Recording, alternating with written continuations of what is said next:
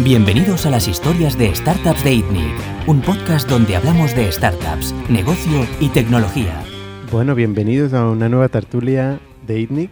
Hoy estamos con Jordi Romero y Juan Rodríguez. ¿Qué tal? ¿Cómo estáis? Muy bien, Hola, muy ¿qué bien. tal? Juan hacía tiempo que no, no, no se le veía por aquí. Por fin, te volvemos a tener aquí. Estabas muy tranquilo, ¿no? Sí, bueno, tranquilo exactamente no, pero, pero bien. El problema que tenemos hoy es que hemos tenido la tertulia hoy comiendo. Hemos hablado de todo lo relevante. Pero bueno, vamos, a intentar algunos de los temas que hemos tocado eh, comiendo. eh, vamos a intentar volverlos a tocar. El tema que hemos hablado hoy, eh, que, que yo creo que todo el mundo se está preguntando un poco, ¿no? Es a nivel, o sea, la guerra, ¿no? Y el nivel, a nivel económico, mm, la inflación. Hemos hablado de la estagnación. O incluso, Esta inflación. perdona, esta inflación. Y, hemos- y- y otro concepto que comentabas tú, ¿no? Que es el, el Eh, inflación y de crecimiento económico. que no Que tiene un nuevo. nombre. No Como tiene, tal. No, no tiene nombre porque normalmente no ha sucedido nunca. Esto es una En- oportunidad, ¿eh? Hay sí, que sí, eh, los primeros. Sí, seguro que es una oportunidad. Seguro que es una oportunidad. ¿Qué significa? O sea, ¿en qué, en qué momento estamos ahora? Pues yo creo que nadie lo sabe, pero eh, mucha gente vaticina que eh, independientemente de la guerra entramos en un periodo inflacionista y de bajo crecimiento económico o muy poco crecimiento económico y que la guerra realmente lo que hace es acelerar esto intensificar esto. Es decir, eh, los déficits públicos que tienen los gobiernos son brutales. eh, la emisión de dinero en sí no genera riqueza, lo sabemos. Esto que provoca son burbujas en otros sectores. el crecimiento económico es muy bajo eh, y la, salida de la crisis muy lenta, incluso con tanto estímulo monetario.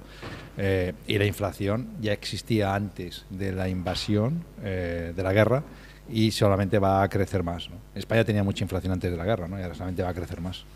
Pero tú, ¿cuál crees que es la causa del, del crecimiento o del no crecimiento? Pues yo no tengo esta sensación. O sea, yo creo que toda la tecnología que hacemos mejora productividad, crea nuevos mercados, crea oportunidades de trabajo. O sea, yo no veo qué nos hará de crecer. A nivel economía, productividad mundial. Sí. O sea, lo que- bueno, es que eh, la tecnología crece, pero hay otros sectores que están decreciendo, claramente. No, pero la tecnología lo que hace es facilitar la productividad de todos los sectores. Sí, Optimiza. sí. Pero ¿qué peso tiene la economía mundial? La tecnología. Indirectamente todo. ¿Dinamiza otros sectores como sector servicios? Todos. Como, no sé, el turismo, la restauración. Yo creo ¿Tú que sí? Yo creo que sí. Mm, Yo creo que no. O sea, por ejemplo, el- la restauración Sí. ¿no? Todo el tema del delivery eh, enableado por la tecnología ha hecho que se salvara en un momento donde si no estarían muertos, ¿no? La mayoría de restaurantes por el tema de los confinamientos y tal. O sea, yo creo que sí que genera crecimiento la tecnología en todos los sectores, no solo en la tecnología. Mm, ¿tú Todos quizá no, pero casi todos. A ver, con el COVID es muy, es muy evidente que ha habido crisis de oferta y demanda, ¿no? Eh, Se ha parado el turismo, ¿no? Se han parado sectores enteros, mm, los eventos, ¿no? Em, incluso la restauración en muchos ámbitos, ¿no? Eh, eh, esto genera un shock del cual es difícil recuperarse. Hay gente que entra en bancarrota, eh, ¿no? Hay gente que, de golpe, bueno, mm, deja, desaparece de la economía. Entonces, ¿co- ¿cómo, se recupera esto? Supongo que a través del, a través del tiempo, ¿no? Pero en Estados Unidos el número de, de puestos de trabajo destruidos se han regenerado la mayoría. O sea, hay falta de, de mano de obra en Estados Unidos concretamente. Sí, es verdad. Entonces, eso es lo que me hace pensar, si hay falta de mano de obra, significa que, que hay productividad que tiene que salir y hay sueldos que van a subir, será más riqueza, será más crecimiento. ¿no? O sea, en Estados Unidos en concreto, ¿eh? Europa es más O sea, tú lo de que estás medir. diciendo es que porque la tecnología te hace que seas más eficiente en el proceso productivo, con eso la economía tiene que crecer. No, que tú seas más eficiente creando cosas no quiere decir que la economía crezca. Son dos Bueno, cosas esto y el hecho de que, de haya bajo paro o de que haya... Paro no es la medida Estados correcta. Unidos tenía bajo paro antes de, de que entrásemos en la recesión económica. Tenía una, una tasa de paro del dos y pico, tres, prácticamente ¿En por debajo cuál? del paro ¿En la de estructural. 2008? No, no, en 2019. Vale. La última vez que yo estuve en Estados Unidos, tú ibas a cualquier sitio de Estados Unidos, tenías sitios donde estaban buscando mano de obra. Porque la O sea, la- la recesión que no es la forma de medirlo. Pero bueno, te da un indicador. 300 ¿no? millones de personas. Pero te da un indicador. Sí. Te, te da un indicador. O sea, que eso, eso, eso estaba pasando. ¿no? Tú ves el crecimiento económico que tiene ahora mismo Estados Unidos bajísimo. Pero si ves el crecimiento económico que tiene, por ejemplo, España, eh, estamos todavía muy lejos del nivel que teníamos antes del COVID. Y eso con unas economías que están muy calentadas financieramente. Ujú. Sí, eso, eso 100% ¿vale? En términos acuerdo. reales, una persona en España ahora mismo de, de sueldo medio está cobrando probablemente un 65 o 70% de lo que cobraba hace 15 años. Con eso- Ajustado a la inflación. Ajustada a la inflación, sí. Y teniendo en cuenta que la inflación sabemos que es un indicador que no es real, porque tú la inflación es una cesta y esa cesta no representa lo que la gente realmente consume, ¿vale? Eh, la, persona media. ¿eh? Es muy arcaico y está incluido bienes de, de electrónica y consumo, etcétera, que no son los que más utilizas. Eh, si quitaras eso, todavía sería mayor, ¿sí? Con todo eso, tú lo que me estás diciendo es que la gente tiene más poder de compra y está adquiriendo más cosas. No, lo que tú me dices es la tecnología hace que sea más eficiente producir cosas o determinadas cosas, lo cual no quiere decir que haya un crecimiento económico. No es suficiente, no es suficiente. No es suficiente para nada. De hecho, en España no es, ni siquiera es verdad. Porque en España, si tú ves los niveles de productividad que tenemos hoy y los que teníamos hace 15 años, son menores. Hoy que hace 15 años. ¿Cómo se mide esto? Eh, por cuánto es el factor, eh, el factor sobre el capital, cuál es el factor de laboral. ¿Sí? O sea, cuánto incide la mano de obra sobre el capital. Entonces, o sea, ahora hace falta más mano de obra por euro sí, que hace... es menos eficiente. Es menos eficiente porque somos un país muy intensivo en mano de obra de baja productividad. Por el tema del turismo y los servicios Sí. y las economías fuertes aquí. Correcto. Y porque, por ejemplo, tú me estás hablando del delivery y hay tecnología para hacer delivery, pero si tú, ¿tú crees que el valor añadido ahí es alto en el delivery? Es imprescindible. Es- eso es distinto. Pero a, a- a- a O sea, lo ha habilitado. bajos, a precios muy bajos. Ujú. A precios muy bajos. O sea, la tecnología no te, te puede aumentar la, la eficiencia en la producción y la productividad, Ujú. pero eso no se está traduciendo en crecimiento económico. Ujú. Y después que la tecnología no se reparte por igual en el mundo. O sea, puede ser la eficiencia en la producción, igual se reparte en las zonas donde hay producción, que, Ujú. que precisamente no es en España, ¿no? Ujú. No, no, yo por eso cuando digo España no. o sea, los cuatro Claro. números que sé son más Claro, si consideramos o la- globales o americanos. Si consideramos el mundo como una sola economía, sí que parece que la economía o sea, debería crecer siempre. Ujú. Y de hecho ha crecido siempre en periodos suficientemente amplios. Eso- ha crecido siempre. Absolutamente. Pero ya cuando te vas a ver mercados concretos, ahí hay discrepancias, ¿no? Hay mercados más, más competitivos que otros. Sin ir más lejos, China, ¿no?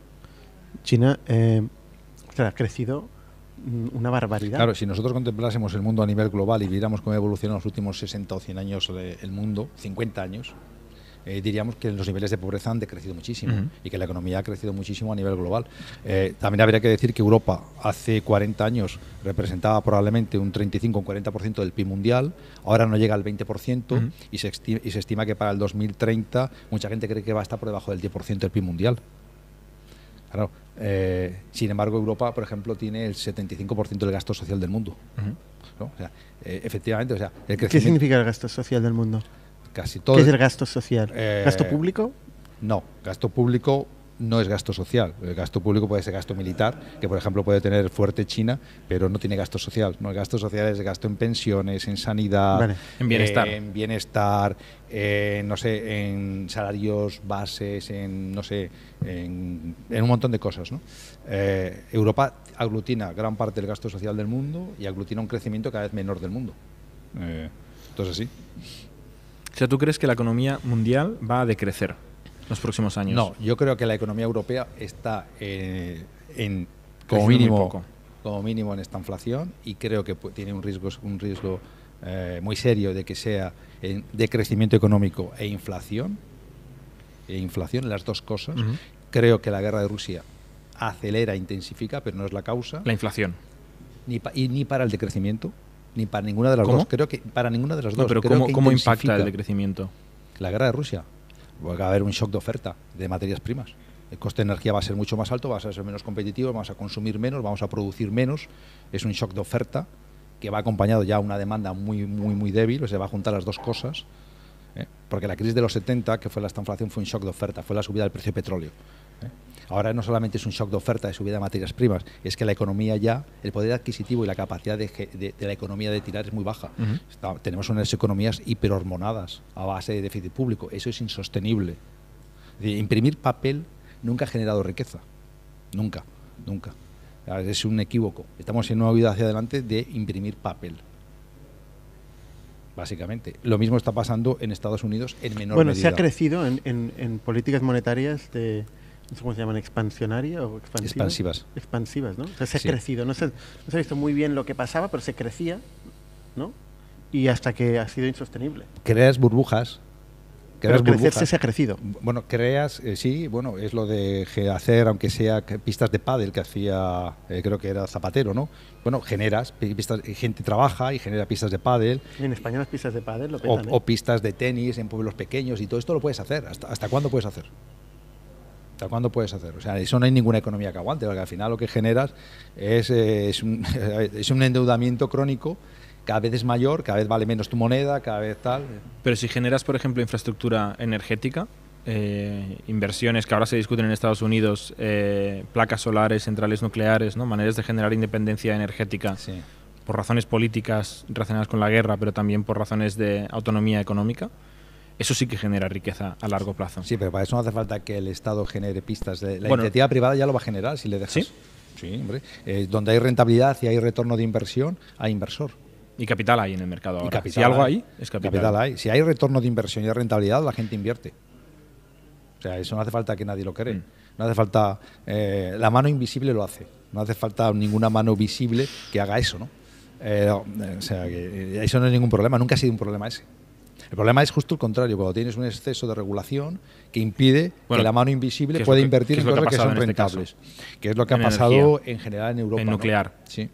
Lo que ha pasado Y en Estados Unidos. bueno, Estados Unidos es independiente energéticamente. ¿eh? O sea, tiene muchas reservas de gas, tiene reservas de petróleo, tiene centrales nucleares, siguen usando carbón eh, y otros de, de energías. ¿no? El tiro en el pie nos lo hemos pegado en Europa, efectivamente, ¿no? donde no tenemos ningún tipo de recurso natural.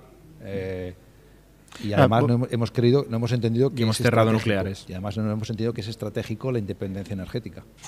Ah, pero bueno, eh, ahí yo creo que Vol- es otra Volviendo al decrecimiento, una otra fuente de, de crisis eh, y de decrecimiento es la energía. El subir el precio de la energía al final es uno de los indicadores clave eh, en cómo va una economía. Por eso a todos los gobiernos les ha preocupado mucho siempre tener controlado el precio de la energía. Sin embargo, ahora está subiendo de una forma desorbitada, ¿no? Sí. El precio de la energía, o sea, la energía, si tú lo miras en la historia, es lo que pasa, lo que marca casi la. O sea, siempre se dice que se pasa de la edad moderna a la edad, eh, de la edad antigua a la edad moderna, con la caída de Constantinopla o, bueno, en el siglo XV, con lo que quieras. Pero realmente la energía te cambia el mundo. O sea, sin energía te retrotraes a, a las cuevas de Altamira, ¿no? O sea, te, te caes, te, caes, te caes del mundo. O sea, la energía lo necesitas para todo, para todo, para cualquier cosa. O sea, sin energía no hay vida moderna es clave, es estratégico, es fundamental. Y en Europa llevamos 20 o 30 años eh, con una política energética absolutamente disparatada, dis- eh, inconcebible y en la que eh, mucha gente hemos dicho que era un disparate liderado por una persona que, que fue la primer ministro alemana, que está absolutamente, en mi opinión, sobrevalorada, que es Merkel, eh, que ha sido la responsable de esta política energética absolutamente disparatada, disparatada, y que, es nos ha la llevado a de, esta es la de no ser independiente energéticamente y comprar eh, a otras zonas de otras que es la de no igual. ser independiente energéticamente, eh, para nada. eh, además, no solamente no ser independiente, eh, energéticamente independiente, sino además liderar todo un proceso medioambiental que no nos ha seguido nadie en el mundo. Que es el tema de la que es el tema de la energía nuclear y invertir en otras fuentes de, de energía Totalmente. que al final eh, eh, si inviertes y compras energía no limpia de otro país tampoco estás cambiando el mundo el mundo es uno no El mundo es uno, sí, totalmente. Eh, Esto además hecho en un país como Alemania, que es el único país Europa, de europeo que es realmente industrial, es realmente difícil de entender. Es lo, lo- lo que yo no sé si estoy tan de acuerdo contigo Juan es el hecho de que o sea al final la economía se basa en la cooperación voluntaria de, de partes no El- se, se basa la cooperación o no. Se basa en que personas individuales, personas individuales toman decisiones bueno, individuales o países para Pero mejorar en cualquier caso se Sí. basa en la cooperación entonces y eso genera cooperación. Y eso genera cooperación porque, eh, porque el interés individual te lleva a cooperarse. Entonces, yo lo que, lo que me pregunto es, lo mismo que pasa con la energía, el hecho de ser dependientes desde un punto de vista energético, también lo somos con muchísimas otras cosas. Igual no tanto de Rusia, que es una economía muy pequeña, pero por ejemplo, si ahora nos cortaran las relaciones económicas con China, ¿qué hacemos? O sea, ¿hay algo de nuestro entorno que no venga de China o que no algún componente no venga de China? O sea, ¿podemos subsistir? Porque hablamos, ¿Quién hablamos mucho de la energía, España. por ejemplo, o Europa, o toda la economía occidental. O sea, viendo lo que está pasando con Rusia, eh, es para cagarse. O sea, las sanciones. Si, si nos sancionaran No, a pero una nosotros- cosa es sancionar a Rusia. No, pero si nos aislaran de la economía, que es lo que se está haciendo con Rusia, se la está aislando de la economía si para meter si presión. nos la aíslan a nosotros, O España, no, concretamente de la Europa, economía, estamos Europa jodidos. incluso, ¿eh? O sea, nos volvemos a las totalmente. cuevas de Altamira, como decías tú. Si se Totalmente. aísla Bueno. Europa económicamente, mm, No, no es tan bestia probablemente como el caso de Rusia, porque hay mucha más economía interna, hay mucha más sí, demanda pero, interna. pero economía interna, pero hay, hay bienes esenciales que vienen, Sí, muchísimos totalmente. que vienen de fuera. Pero es que da igual, O sea- China, o sea, si, si nos aislamos de China, porque nos amenazamos con China y decimos, Sí. oye, pues cortamos con China, eh, de golpe perdemos todo. ¿No? Todo. Por eso que dices, la energía, no somos independientes a nivel de energía. Bueno, es que no lo somos en general. Pero o sea, el sí. comercio internacional es imprescindible. A día de hoy no hay vuelta atrás. Pero es que eh, la energía es estratégico, es clave para el desarrollo de un Pero ¿por país. qué más clave que cualquier otra cosa? Porque es insustituible. Porque genera además... en- Es sustituible por es múltiples fuentes es- que hay de es energía. insustituible y además en la tabla de producción, en- si tú pones una tabla que se llama en economía input-output, o sea, lo que tú metes como input y sale como output, ¿sí? La energía es clave para todo. Es clave para todo. No hay producto que no sea intensivo en energía. Desde una lata de, de, no sé, de aceitunas hasta el transporte, hasta cualquier cosa es intensivo en energía. La, la energía entra en todo parte del proceso productivo. Si tú no tienes energía barata, no eres competitivo en nada en nada, ni siquiera en tu producción interna. En tu, en- o sea, Alemania, que es un gran exportador, es uno de los grandes exportadores mundiales, ¿eh? junto con China, eh, serán los dos grandes exportadores mundiales que existen, y Japón. ¿eh? Alemania es intensiva en energía. Si Alemania tiene la energía en poca, ca- poca energía en cantidad y en precio alto, ¿qué va a exportar? No es competitivo. que es la situación actual. Hostia, es- es- o sea, la energía entra en todas las tablas de producción. Es un recurso básico, estratégico. Por eso es un recurso estratégico.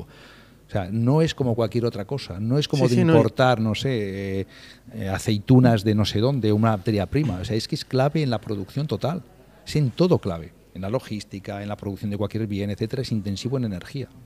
Entonces, claro, estás condenando a un continente a no ser independiente en lo que es más estratégico. Siendo además esto una estupidez, porque hostias, no hay ninguna necesidad de no ser independiente energéticamente o tener una dependencia de este nivel. Eh, porque lo que estamos cortando eh, los, eh, los ingresos a Rusia lo dirás tú, porque le seguimos comprando gas. Porque a ver quién no le compra ahora mismo. Que es el principal ingreso. O sea, que es su principal fuente de ingreso. Sea. Aquí no le compra, ¿sabes?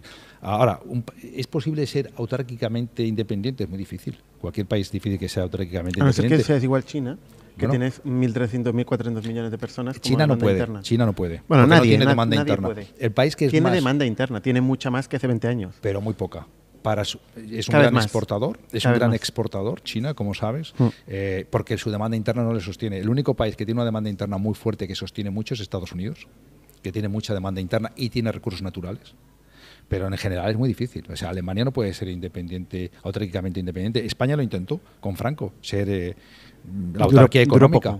Bueno, duró hasta el 59 con el plan de estabilización de los López. eh, ¿no? O sea, lo duró muy poco porque es muy difícil ser autárquicamente independiente y tuvo que abrirse al mundo. ¿no? Eh, Rusia tiene materias primas, tiene mucha energía y la sigue vendiendo, la sigue comercializando. Que no tienes recibiendo actividad ingresos, económica. Pero nunca la ha Fuera de la energía. Mm, Y, min- minerales. Materias primas. Bueno, la ha tenido, ¿eh? primas. O sea, tuvo un desarrollo muy bestia y se estancó.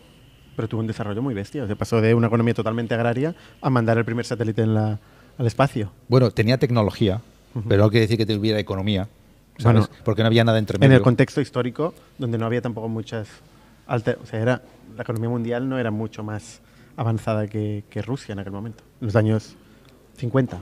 En los años 50, La te, recuerdo que Rusia viene de hambrunas brutales, hambrunas brutales, eh, con Stalin. Viene después de Stalin con Khrushchev, que tuvo que hacer planes de estabilización, eh, también enormes. Y si colapsa la Unión Soviética es precisamente porque la economía la tienen hecho unos zorros, lo cual no quiere decir que tenga, como Sí. diría Romero antes, mucha tecnología. Pero tecnología, eh, la tecnología no aplicada en los procesos de producción.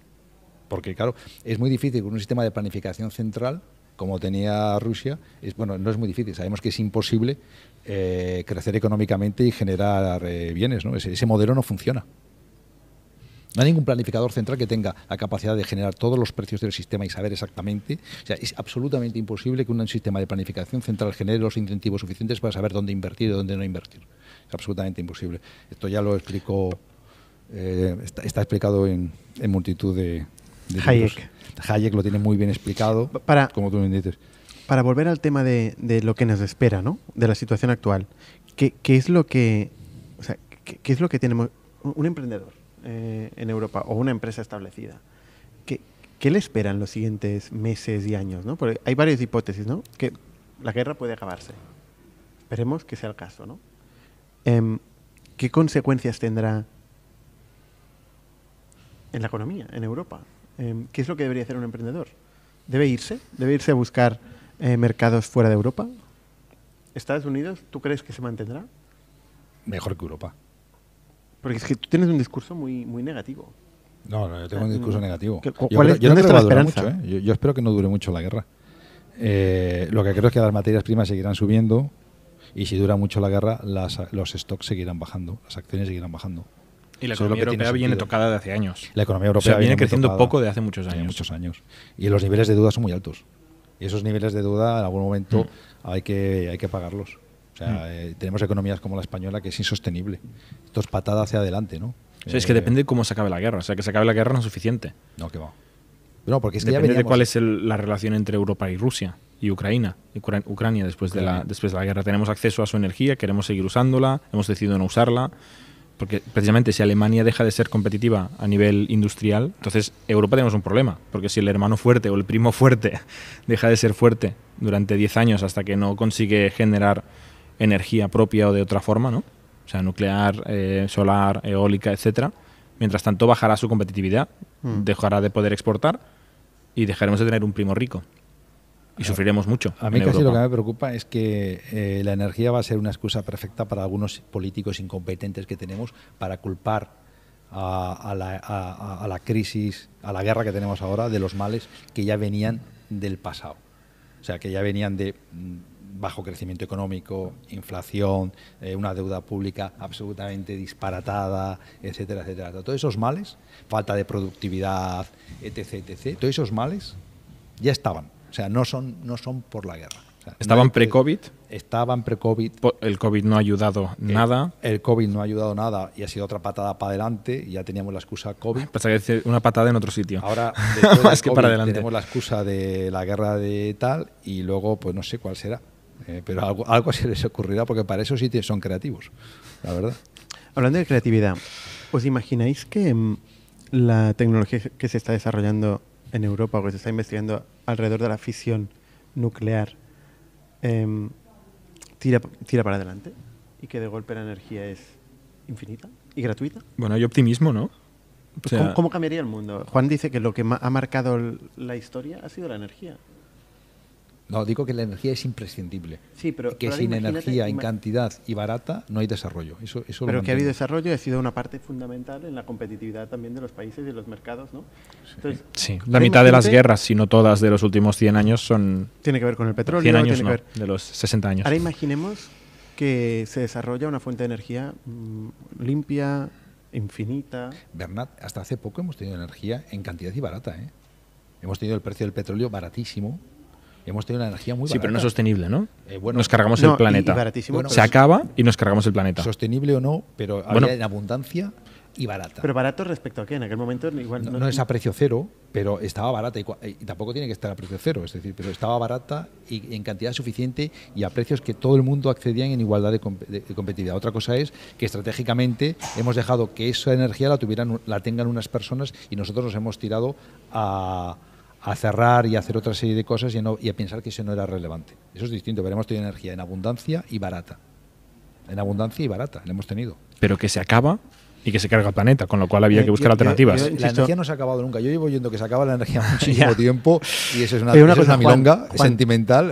Pero eso no Juan, es puede ser verdad. barata, pero entre barata y cero hay un mundo enorme. Sí. Entre, a ver, sin ir más lejos, eh, el, el mining de, de bitcoins, ¿no? O sea, el factor, Intensivo en energía. el factor determinante Totalmente. es la energía. Es que la tecnología es intensiva en energía, eh, Bernat. La tecnología es Vale. intensiva en energía. Vale, y por eso te claro. digo, ¿cómo te imaginas tú un mundo donde la energía es infinita y gratuita? ¿Te lo imaginas? Me- me- ojalá, me, me lo imagino, me lo imagino. Y seguiríamos teniendo en España poco crecimiento económico, mucha pesado, ¿no? deuda, y porque no me cambia gran cosa. Sea, es que te, estoy- te vuelvo a repetir, o sea, hasta hace ayer, hasta hace dos meses, donde nadie sabía dónde estaba Ucrania y no lo situaban en el mapa, y no situaban otras, Moldavia, tú dices a alguien dónde estaba Moldavia y, y no sabía ni qué era eso, si era un país o un plato de... No, daba igual, ¿no? Ahora todo el mundo es politólogo, pero hasta hace dos meses la energía estaba barata y en abundancia. Barata y en abundancia más o menos barata y más o menos abundantemente. Sí, que no había que, no teníamos a Ana Patricia Botín poniendo la calefacción a 17 grados, pero no hacía falta, pero que era- estaba, estaba en abundancia más o menos y más Pero o es menos que no, es- barata. no, no- no estoy de acuerdo, ¿eh? O Y- sea, y, nosotros teníamos los mismos problemas. Falta de productividad, déficit público, una deuda desbocada, un pero, gasto ver, social que no podemos Juan, ¿puedes pagar, abandonar el, etc. el discurso político sí. sobre la situación de España? Que nada cambia si no hay iniciativa privada y no se deja que los inversores, los emprendedores inviertan y monten negocios. Nada cambia. O sea, eso es lo más relevante de todo. Bueno, yo creo, yo creo que el mundo cambiaría radicalmente. O sea, Yo creo- un, mundo no. donde la energía es infinita, eh, donde cualquier eh, producir cualquier bien es, es- es que es gratuito. Producir cosas es gratuito. No. Sí. No, producir cosas no es gratuito. No, no, si la energía es, infini- es infinita y es gratuita, producir cosas es gratuito, No. es infinito. No, no, Bernat. No hay competitividad No, Bernat. en base a la eficiencia. No, Bernat. ¿Cómo que no? No, Bernat. No. O sea, en la tabla esta input-output tienes un elemento que es clave y que está siempre repetido, que es la energía, que tendría un coste cero. El resto de las cosas tienen su coste. La mano de obra tiene su coste, los procesos tienen su coste. Pero qué mano de obra con automatización. etcétera. Tú me estás hablando de un mundo en el que todo es- no haya, haya sustituido en la tabla input todas las cosas. O sea, la energía, el capital, que es lo más importante, porque el capital es clave para la inversión. Capital que viene de manos privadas y viene porque hay un riesgo y porque hay una rentabilidad, y eso es la base del sistema económico capitalista, la inversión. ¿eh?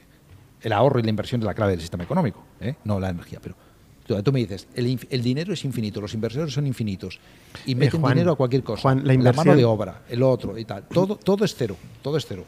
Ahora pasaremos la palabra a Jordi, que no está diciendo nada. La, la inversión se justifica en productividad, en eficiencia. Eficiencia se mide en el consumo de energía, en la mayoría parte, en la mayor parte de la producción. O sea, en el consumo y la eficiencia por, en- por unidad de energía. Si resulta que la unidad de energía no es un factor, eh, la inversión también deja de tener sentido. Tú cuando haces un, no sé, cualquier producto, un coche, hay un input que es la energía y tienes otros muchos que no, tienen, que no son energía. La mano de obra. La Pero de estoy obra, La hablando. tecnología que has desarrollado, que es el talento, que también es mano de obra, que también es otra serie de cosas. Hostia, no solamente es energía. Jordi, ¿tú cómo te imaginas un mundo con energía infinita y gratuita? Yo no tengo ni Para idea, Juan, ¿eh? lo mismo. Ni, ni de economía, eh, ni de energía, pero Bueno, aquí tenemos la idea cada uno la que tenemos. Sí, sí. Tampoco hace falta ser, ser economista para, para tener a un para economista opinión, de- pero está muy bien tener un economista, sin duda. Y le echábamos de menos. no. Eh, a ver, yo, yo sí que lo que lo último que he escuchado y he leído es que yo creo que hay un- una probabilidad muy alta que en 20 años tengamos energía casi gratis infinita. O sea, eh, con la fisión nuclear. Y cuesta imaginar el impacto, pero realmente entre la automatización, la tecnología y energía casi gratis o gratis infinita, eh, o sea, es, bastante utópico el nivel de impacto que tiene que tener esto en la sociedad. Si lo juntas con la tecnología, la energía sola para mí no sería suficiente, pero creo que hemos visto que estamos siendo capaces de sustituir mano de obra por energía, no estamos siendo capaces de sustituir materia prima por energía, ¿no? Pero quizá con energía infinita podemos generar materia prima. Hay maneras de convertir el aire en objetos, ¿no? Pasa es que cuesta mucha energía. Entonces, si tenemos energía infinita, creo que podemos llegar a hacer cosas. Pues que estamos generando moneda directamente con energía. me refería a, Estamos generando- a átomos. No, pues estamos generando de todo eh, con energía. Y estamos automatizándolo todo. agua limpia, agua potable, por ejemplo. ¿no? Bueno, eh, Por ejemplo. O sea, eh, no, pero la- el agua es otro problema, otro recurso que tenemos limitado en muchos 100%. sitios con energía infinita Pero y y no gratis. solo eso, el, tenemos el- agua el agujero en la capa de ozono. gratis. O sea, esto se puede solucionar. Con energía se pueden Con hacer muchas cosas. Y tecnología arreglar. se pueden hacer muchísimas cosas. Sí, y la, ba- la que- barrera de todo es la energía. Por eso que me, me- me sorprende, Juan, que, joder, un economista que me dice, no tengo energía infinita, no va a cambiar nada, España va a seguir igual. No, yo, yo estoy diciendo que no, que no va a cambiar nada. Si la Pero es que aparte que infinita- negativo, ¿eh? Que no, que no. eh, O no sea, ni- siquiera no. con energía infinita te, te- te- te- te cambias la, la perspectiva. Mira, Arabia Saudí tiene energía infinita, ¿vale? Infinita. No, pero in- eh, infinita energía a gran escala. Tiene- A gran tiene- escala. Tiene energía infinita y gratis. Energía infinita y gratis. ¿Y qué? O sea, la energía es, una, es un input básico. Y si no lo tienes, estás jodido. Pero eso, es por sí solo, no hace, Sí. eh, no hace que, te, que, que no te cambie el mundo. O sea, A corto si lo plazo, sabes usar, sí. sí. O sea, y por cierto, los bitcoins valen porque están intensivos en energía que tienen valor. Si la energía valiese cero, no sé lo que valdría un Bitcoin. ¿Y cómo es que Arabia Saudita no tiene, no tiene trillones de bitcoins? ¿Cómo es que Arabia Saudita no está todo el día minando bitcoins? Y tiene el 90% de los bitcoins. Si tiene energía infinita y limitada. Porque no, porque no le Se interesa. podrían cargar. Porque no le interesa. ¿A quién no le interesa un cosas. trillón de Bueno, eh, dólares? Están en otras cosas. Un trillón de dólares va muy bien con las otras cosas. Bueno, ¿eh? eh, eh, bueno, eh, están en otras cosas, sí. Vendiendo O sea, la eh, energía. No, no, no, es verdad, es, es un muy buen argumento, Jordi. Ah, no, ¿y por, qué, ¿y por qué no acaba con los problemas del mundo, ¿no? Arabia Saudí. Y pasa de ser considerado un país eh, tal a ser el salvador cuidado, del mundo. un país de tal. del mundo. Bueno, eh, ellos tienen sus valores, que son distintos que los tuyos y probablemente que los míos. Eh, y, no, y no tiene ningún interés en salvar tus valores. Igual tiene más interés en salvar otros. ¿no? Y por cierto, por mucha energía O sea, que el haya. planeta pues, es un- da igual los valores del planeta. porque, porque tienes No una, todo el mundo está visión que no todo el preocupado. mundo tiene igual. ¿Eh? ¿eh? No todo el mundo está preocupado por el planeta. por, por la Tú tienes una cosmovisión que igual no todo el mundo la tiene, ¿no? Eh, otra- no- no- y seguramente no todo el mundo la tiene. Eh, ese, ese ya te adelanto. O sea, hay gente que no es tan preocupada por ti pues como, como tú estás preocupado por la salvación del planeta. Estás más preocupado por la salvación particular antes que la del planeta, ¿no? De todas formas, tú Es seguirías pidiendo a alguien. Encuentran, ¿eh? Tú seguirías pidiendo a alguien que te tendría que traer a casa la- el delivery. En, en intensivo en mano de obra y en bicicleta, igual iría con O en energía dron. barata, o, ¿eh? o en dron, entonces no habría esa persona haciendo eso. O sea, to- todo esto genera y haría otra cosa ¿eh? más creativa, de más valor Sí. añadido, Sí. Ujú. mejor. Sí, esa, esa utopía en la que el mundo sin- solamente con energía y automatización puede funcionar y puede arar, puede generar, etcétera, esta, esta, eh, ha dado Es la que lugar- tenemos que construir. es la que da- y que ha dado lugar a muchas películas. Bueno, pero es que y la que realidad de hoy, Juan, pero eso no eran las ahí. películas de Pero los no- años no 50. estamos ahí, no estamos ahí. ¿Cómo que no? Yo no estaba vivo en, las- en los años 50, pero en los libros de ciencia ficción y en las películas de ciencia ficción eh, nos hemos pasado muchas La cosas. realidad de hoy, en la que estamos hoy, eh, y depende del país, ¿eh? pero No, hay realidad muy, muy mala, la, pero la yo realidad en la digo que la estamos borrosa, hoy alto es que nivel. con 30 años mis padres se, iban, se, se casaban, ya estaban fuera de casa, tenían un piso propio, etcétera, y ahora con 30 años compartes habitación con tres personas más. No te llega a final de mes el sueldo, has hecho dos máster, tres carreras y no encuentras trabajo. Esta es una realidad que, que vive mucha gente hoy en día, desgraciadamente. Y esto se resuelve, se resuelve si tuviéramos más emprendedores, más empresarios, mejor formación, adaptados a muchas cosas. O sea, la realidad por, realmente por es eso aquí hablamos de tecnología, hablamos Claro, de startups. Exacto. ¿no? Pero desgraciadamente no, todo estamos- el mundo hace tecnología ni está en startups. Es una parte muy pequeña de la economía española. El 99, si tú vas al IBEX 35 y ves las principales empresas de la economía española, todavía no ves ningún startup. Lo único que veo es Endesa, Iberdrola, constructoras, hostias, eh, sí, ¿no? Si has venido hoy. He venido hoy positivo. El día que venga negativo va a ser la pena. muy positivo. Oye, para una vez que he venido voy a ser, voy a ser constructivo. Hoy voy a ser constructivo. Para una vez que he Ya venido voy a ser ya constructivo. lo veo, ya lo veo. Bueno, pues oye, pues, pues hablemos del metaverso.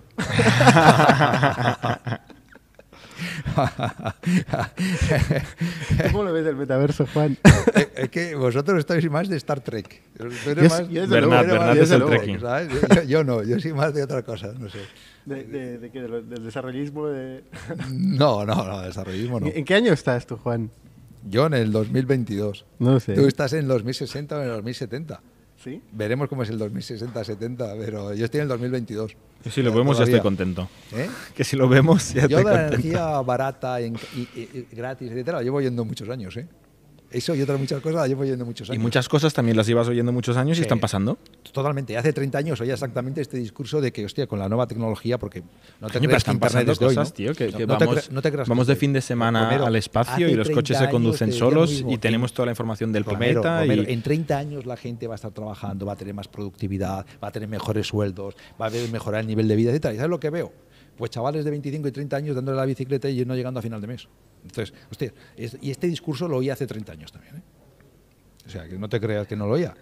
Entonces, eh, déjame Vale. que sea, cuando menos, eh, duditativo. O sea, tu argumento sigue que la tecnología muy bien, pero los políticos no se hacen ir para atrás. Este es el resumen. Bueno, vamos, vamos a hablar de startups. Em, justo ayer, Jordi y yo hablamos con una empresa de transporte que ha levantado 200 millones de, de euros eh, hace un mes.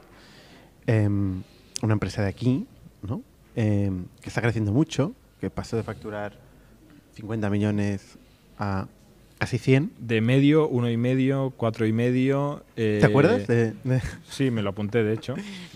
Pero bueno, eh, cuatro y medio, mm, 15, 50, 90 y este año van para 200. O sea, un, un triple, triple, triple, doble, doble, eh, con un pequeño plus de COVID y una desaceleración porque cada vez es más difícil triplicar, O sea, obviamente. esta, esta persona, que no vamos a decir su Ah, nombre, no quieres decir quién es. igual no.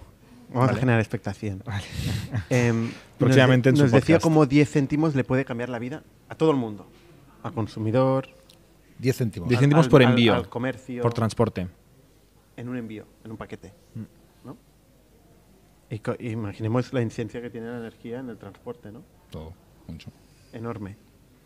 Pero lo, lo- lo interesante de este caso es que, ostras, una empresa eh, de aquí, pues ha conseguido atraer capital, en este caso, yo no sé si es saudí, japonés, em, es SoftBank. Es el- japonés, el- es japonés. El Vision Bueno, Fund 2, Vision Fund 2, eh, creo que ya no es saudí.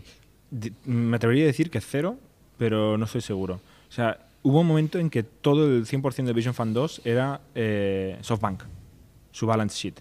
Porque les implosionó el fondo 1, el fundraising lo pararon o se lo pararon y pusieron su propio capital. Pero luego creo que siguieron levantando capital del PIS.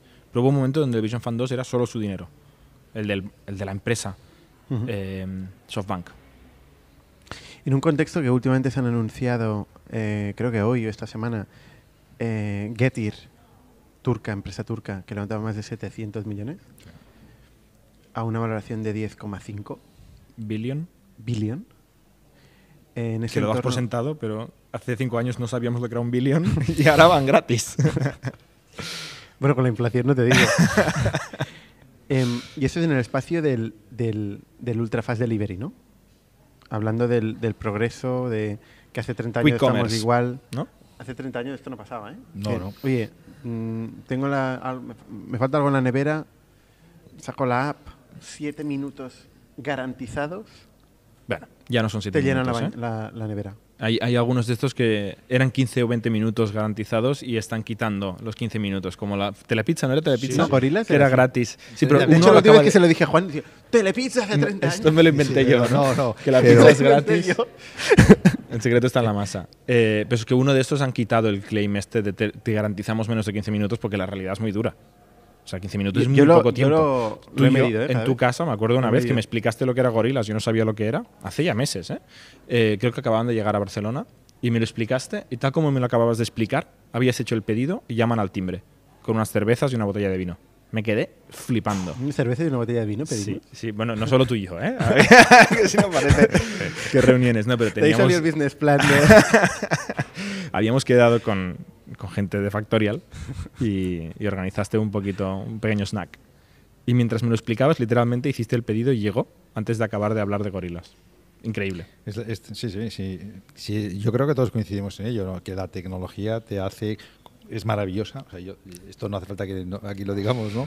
Y, estamos en sociedades dicotómicas donde puedes ver una peli en Netflix, puedes ver no sé qué, puedes eh, llamar a gorilas y tener el- y tal, y por otro lado abres el frigorífico y no hay pescado, no hay nada porque no te lo puedes permitir. O sea, estamos en sociedades donde puedes tener cosas muy accesibles, ¿no? que hacen que la inflación sea el 7%, pero las cosas realmente que mucha gente necesita para vivir no, no han subido un 7%, igual han subido un 30% y no puede usarlas.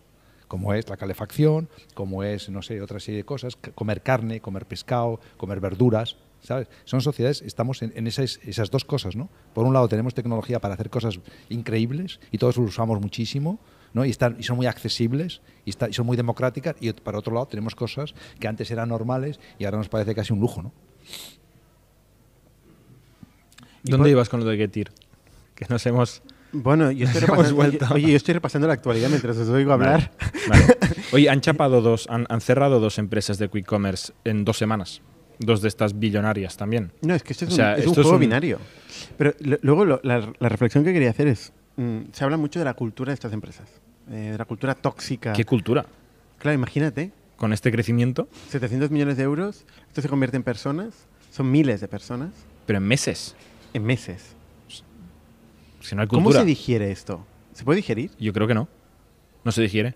Implosionan. ¿Tú qué piensas, Juan? Depende.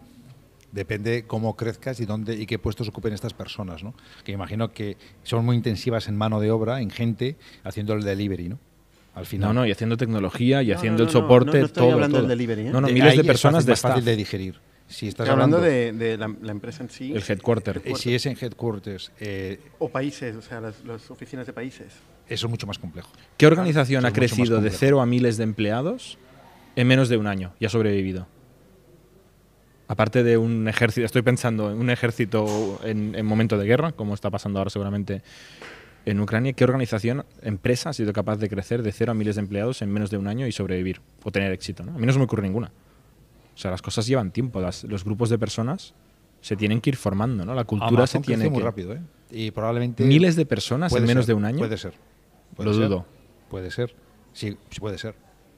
No tengo los números, pero podría ser. Porque Amazon debe ser muy intensivo en manos de obra, en almacenes, en warehouse, etcétera. Probablemente creció. Pero eso requiere tener muy bien montada la estructura de la compañía. O sea, La tienes que hacer estructura, un los trabajo procesos, la tecnología, los Sí. sistemas y sobre todo la cultura. muy fuerte. Cultura Sí, muy, sí. muy fuerte, ¿no? Muy fuerte. Eso tiene, eso tiene enorme complejidad. Normalmente crecer tan rápido es muy difícil. Hace falta haberlo hecho muy bien. Eso es que, claro, va por niveles, ¿no? Eh, eh, Ser, el ser capaz de dar ese nivel, o sea, ponerte ya en mil personas ya, ya, ya tiene complejidad. Oye, Primer vamos- año, perdona, 11 empleados. Al cabo de dos años, 600 empleados. O sea, creció rápido, pero No tanto. ¿Y al cabo de otros dos? al cabo de otros dos, 2100. Al cabo de otros dos, 9000. ¿Qué te parece? Porque es un tío muy top. Y eso es muy Sí. difícil. Luego llegó el punto .com y bajó. Y ahora un millón. ahora un millón. Un millón cien mil. O, o más, seguramente, pero este número estará desfasado. Más de un millón de empleados. Oye, normalmente respondemos ya, en este último cuarto de hora, respondemos preguntas que nos hacen. Lo que pasa es que hoy nos hemos desviado tanto y veo que la gente ha escrito tanto que soy incapaz de digerir estas preguntas. Em, ¿Tú, Jordi, las, la accedes o no? Sí, lo estoy viendo. Es todo sobre el tema de la política y la Claro. energía Nos y hemos el metido petróleo En ja- Y- un jardín. y los políticos otra vez, sí, sí. Eh, a ver, va una pregunta por aquí que veo fácil de leer. ¿Cuántos años de reserva de petróleo nos quedan? Juan. A ver quién lo busca más rápido en Google. Infinitos. Casi. eh, muchísimos. Muchísimos. Es toda una milonga. Hay muchísimo. Es toda una milonga, ¿eh? Porque van apareciendo reservas nuevas, van apareciendo nuevas, y van apareciendo nuevas. O sea, eh, esto, esto si hace 100 años había menos reservas de petróleo que ahora, seguramente. Seguramente. No tengo el dato, ¿eh? pero vamos, seguramente. Van apareciendo nuevas reservas. Nuevas formas de extraer petróleo. Con el, o sea que yo creo que antes habrá otras tecnologías. Y además, el día que el petróleo sea, fuera una tecnología, una fuente de energía muy cara, si fuera por forma natural, que no es por manera natural, pero si fuera muy cara, habría otra que sustituiría porque sería más barata, como siempre ha pasado. ¿no? Eh, a mí eso no me preocupa. El e-commerce em, está muy relacionado con la energía. O sea, esto que decimos de esta comodidad del quick commerce, ¿no? De, esto es posible sí, solo sí. Eh, el precio del delivery es viable, Claro. O sea, si, si de golpe subiera por 10 la energía, no, no, no existe este, este espacio. Vuelves a ir a la tienda, vuelves a ir a un almacén, porque no se puede hacer el envío última milla. Pero tampoco se puede producir. Tampoco se puede producir. No, no, es, es otro mundo. Es otro mundo. No sé cómo. eh, ¿El e-commerce eh, y la energía? ¿Hay relación o no? Para el coste de distribución, de logística. Sí. Eh, a ver, eh, cuanto más barato sea la- el coste logístico, eh, más facilidad tienes para que seas más competitivo eh, en el envío, ¿no? Ahora, la alternativa es que tú también te tienes que desplazar si no, ¿eh? Puedes desplazarte andando y puedes volver andando, pero también te tienes que desplazar. O sea, que eh, todo encarece. O sea, es que realmente todo encarece, ¿no? Lo que hace que, lo que hace, sea e-commerce o no sea e-commerce, es que si el coste de la energía sube, vamos a tener que ser más competitivo en costes. Porque el mercado se va a hacer más competitivo en precio. Eso sí. Ya yo creo que tiene más ventaja el e-commerce en competitividad de precio probablemente que una tienda tradicional. Bueno, tiene economías a escala. Sí. Obviamente. Pregunta de Oscar Rodríguez. Em, Sira Coffee, nos preguntan. Es un proyecto que hemos invertido de- desde ITNIC.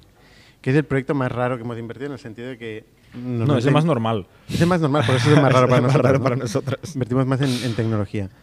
Em, es verdad que están apareciendo muchas marcas de café, ¿no? El, el Third Wave, la, el, el- el café especialidad.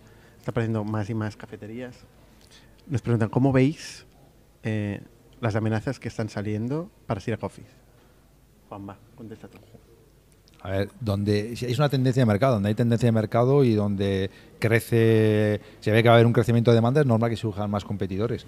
Eh, yo creo que Sira Coffee está bien posicionado, está en un mercado de crecimiento y que haya más competencia es lo normal. O sea, eh, todos que nos gustaría estar en un mundo donde estuviéramos solos, ¿no? Eh, compitiendo contra. Eso solamente pasa si eres el Estado, o un monopolio estatal. A ver, lo No, normal es que haya más gente, ¿no? O Google. O Google, un monopolio, sí, sí, un monopolio tecnológico muy brutal, etcétera. Lo normal, lo normal es lo que le pasa, ¿no? ¿Eh? Telepizza. Televisa tenía un huevo de competencia. Un huevo. O sea, eso, eso, vamos, ya te puedo asegurar yo que no es verdad. Como no es verdad que Otterbox no tuviera un huevo de competencia. Tuvimos un montón de competencia. O sea, eso no.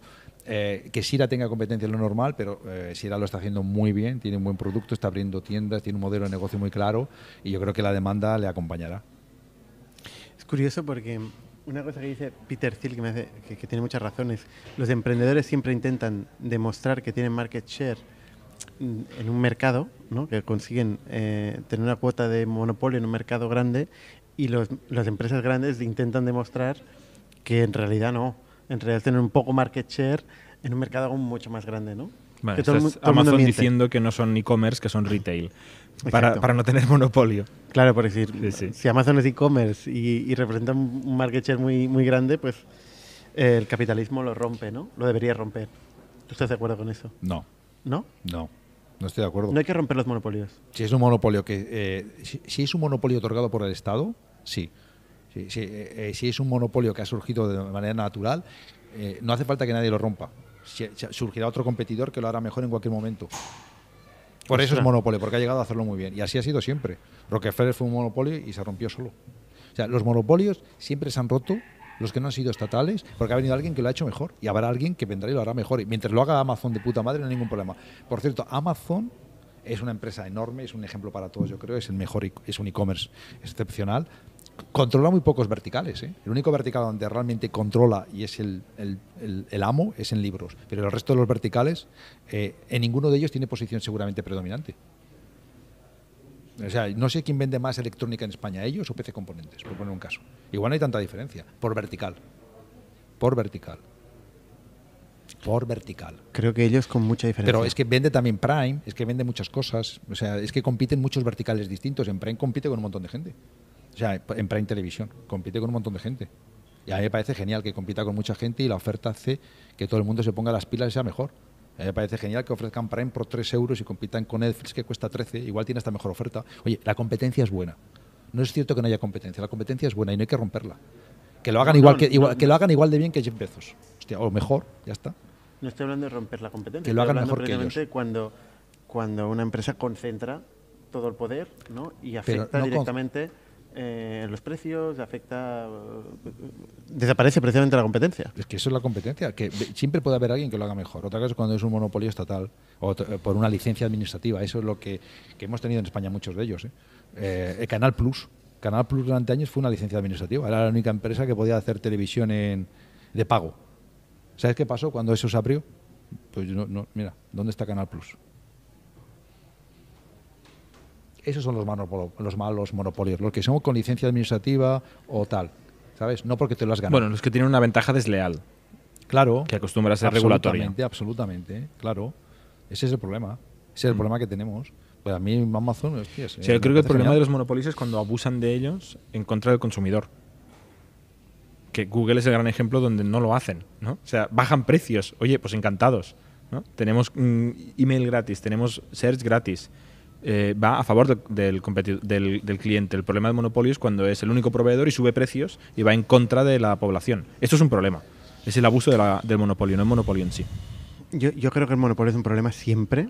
Eh, una cosa es que sea una aspiración de cualquier emprendedor, como lo es de nuestra. Pero, ¿cómo lo rompes? T- TSMC, por ejemplo, ¿no? Los fabricantes del chip estos famosos que están en Taiwán, que están haciendo el chip que todos tenemos en todos los dispositivos. Que ahora si China la lía con Taiwán, tenemos un problemón de primer mundo muy grande. ¿Cómo lo rompes? Dices, haced, ot- haced chips, chicos. Bueno, Chips produce mucha Le prohíbes gente. que vendan chips. Le- Chips les pones produce mucha impuestos. gente lo que hace No. TSMC, si no, no, no conozco bien el, el- el caso, ¿eh? pero entiendo que tiene una componente o no tiene un- una nanotecnología o tiene un nivel de tal ¿no? que que hace que sea eh, pues la opción más Especial, interesante, claro. pero no, no es que sea el único productor de Es chips. el único que produce cierto tipo de chips que, que todos necesitamos. Porque tiene el I más D, ha invertido en las máquinas, tiene el know-how, tiene los contratos. O sea, tú no puedes ir ahora y de repente hacer lo mismo que hacen ellos eh, sin ellos. Tardaríamos quizá 10 años. Pero por, por un tema de know-how, por un tema de Todo. recurso estratégico, por un tema de patente, Eh, I más D eh, no son patentes. no son patentes. No son patentes. Es inversión, CAPEX, que eso no se hace de un día para otro. No, porque Apex hay, en el mundo hay y lo hace una sola empresa, que no me acuerdo nunca cómo se llama, SML o algo así, que es una holandesa, que es la única empresa Ah, que hace las máquinas, que luego compra la otra, que es la única que hace los chips, que luego compramos todos. ¿Sabes? Eh, ¿Cómo lo rompes esto? Le dices, no, mal. Alguien lo tiene que hacer, ¿no? O sea, yo ahí sí que estoy un poco con Juan, que se rompe solo. Hay que dejar que alguien vaya y vea la oportunidad, vea que, que haciendo competencia puede ofrecer un edge en el mercado y les robe market share. Tú como gobierno no puedes romperlo. Totalmente. Si le pegas hostias, sufrimos todos. Pero además, ¿Sabes? a O sea, si, escala, si- si le pegas hostias a esta empresa, sufrimos los consumidores. Con lo cual, el gobierno ahí no, ten- no puede hacer nada que nos beneficie. Lo mejor que puede hacer es alguien lanzarse a emprender y generar algo mejor, que genere competencia, que baje precios, que suba calidad. Pero es que Pero eso el gobierno no es el tema es lo que tú bueno. ¿eh? La competencia es leal, ¿eh? O sea, cuando, cuando está... Claro.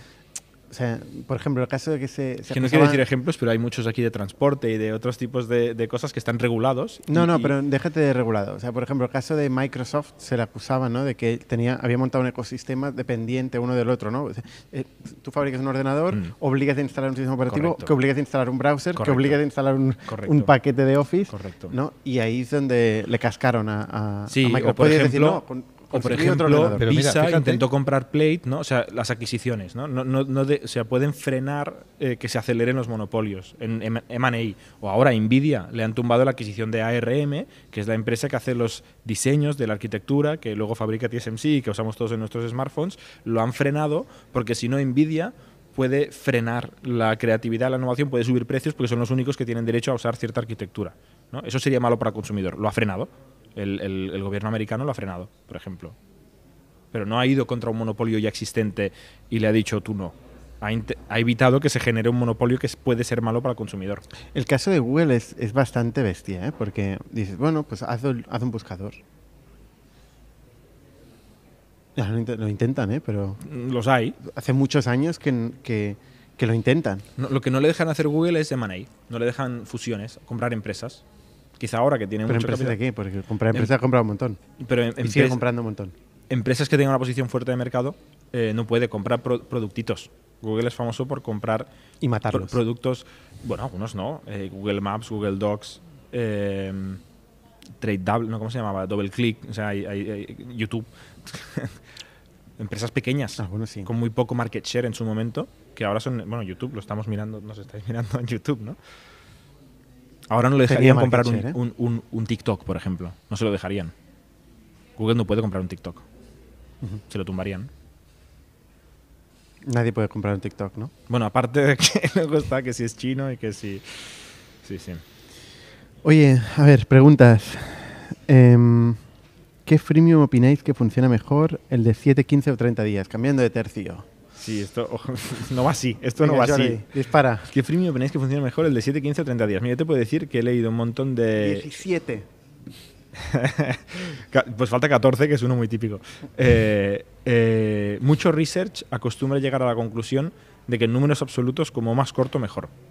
Eh, porque entre otras cosas, te- o sea, ¿esto, es- ¿esto qué significa? ¿Cómo de cuántos días gratis le das más que freemium es free trial a un potencial cliente de software de tecnología porque es un producto antes de obligarlo a pagar? ¿no? Exacto, no es freemium, ¿eh? Freemium, freemium es utilizar de forma indefinida un producto. Eso es, es- es- es free trial o freemium trial, pero bueno, sí, trial es más la palabra aquí. Eh, la mayoría del research acostumbra a llegar a la conclusión que como más corto mejor. Eh, ahora dicho esto, depende. Depende del producto, depende del target, depende si es self-service o si hay equipo de ventas, eh, y depende de la competencia. En general, largo es malo, porque pierdes el interés, ya lo haré otro día, tal. Si tienes siete días, te espabilas, lo pruebas y si te interesa avanzas, si no te interesa no avanzas. Pero oye, que, que busque que hay mucho research eh, hecho.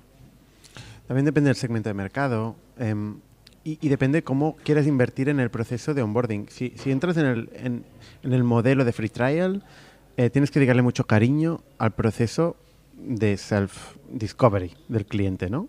Cómo va a entrar en tu producto y empezar a tocar cosas, igual no, tú, no como tú has pensado y no vas a tener el lujo de poderle, podérselo explicar, ¿no? Eh, hay, hay empresas que prefieren controlar la demo y hacer mucho más seguido y guiado este proceso. Si vendes a grandes empresas, esto acostumbra a tener mucho sentido. Si vendes a empresas Bueno, ahí no hay más free pequeñas, trial. A empresas, empre- empresas grandes muchas veces no hay free trial. No enseñas ni producto en la web.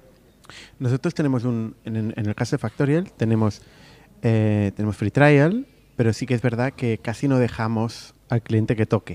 Es decir, Tenemos muchos vendedores que ayudan a hacer esto asistidamente. nosotros un día decidimos, eh, con muchas consecuencias, decidimos que no, no queremos dejar solos a los clientes en el proceso de, de transformación de sus procesos ¿no? y, de, y de cómo gestionar a su gente. ¿no? Entonces esto nos, nos implicó muchas cosas en el caso de Factorial, que es contratar a muchísima gente para acompañar a muchísimas empresas. ¿no? Em, entonces nosotros, aunque tengamos free trial, realmente nuestro proceso es sales touch. Y eso es una cosa que hay que también dejar clara, ¿no? Con lo cual es casi da igual si tenemos 7 días o tenemos nuestro 15 caso, sí. días. El research acostumbra a recomendar más corto mejor. Busca el research, te lo recomiendo, José. hay, hay mucho research sobre esto. Venga, última pregunta. ¿Por qué entendéis que la supervisión sobre operaciones de Money de Meta es muy superior que sobre otras empresas como Google, Microsoft y Amazon? Es un tema interesante. A, Me- a Meta, la verdad es que yo es una empresa que, que me sabe mal. Siempre me sabe mal porque la han torturado todo lo que han podido, incluyendo tú, Juan. ¿Yo? sí, por, por el hecho de que si es publisher o no sé. O sea, si se mete o no, No, se a mete en el Meta no, a contenido. todos los publishers, a Tweet, me da igual, no, Sí. no, no a Meta en Por particular. el tema de free speech. de Pero en particular a. Meta, o sea, Correcto. le- han, han seguido mucho más a, a- a Meta, han torturado mucho más a Meta, digamos, que a otras compañías. Google, por ejemplo, o, o Microsoft en su momento sí, ¿no? Pero, pero Twitter, en Twitter también. Twitter, Pero no tanto como Meta. ¿eh? probablemente, pero debería ser ese mismo caso, para mí. Ese mismo caso. Yo creo que es por cuota de mercado. O sea, tiene una cuota de mercado de, de social media muchísimo más grande que.